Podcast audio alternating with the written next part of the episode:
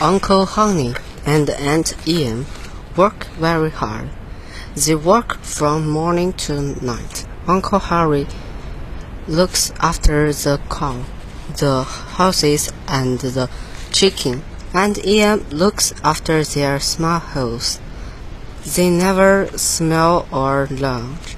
There isn't much happiness in their lives. Poor Uncle uh, Uncle Harry and uh, Aunt Ian. Dorothy lives with them because she's an open orphan. She hasn't got a mother or father. Her uh, her best friend is her little dog. His name is Tutu. He has got long black hair, black eyes, and a little nose.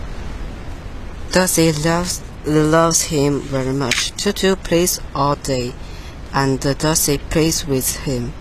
He's very fun, and he, he makes her happy.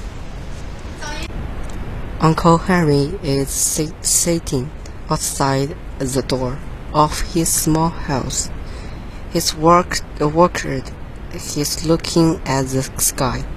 It's free of black colored. There's a very strong wind too. It's blowing also the prairies. It's making a loud whistling, noise, noisy. Suddenly Uncle Henry stand up. A siren is coming. He's shot. Dorsey, Ian, go in the signal. Quiet.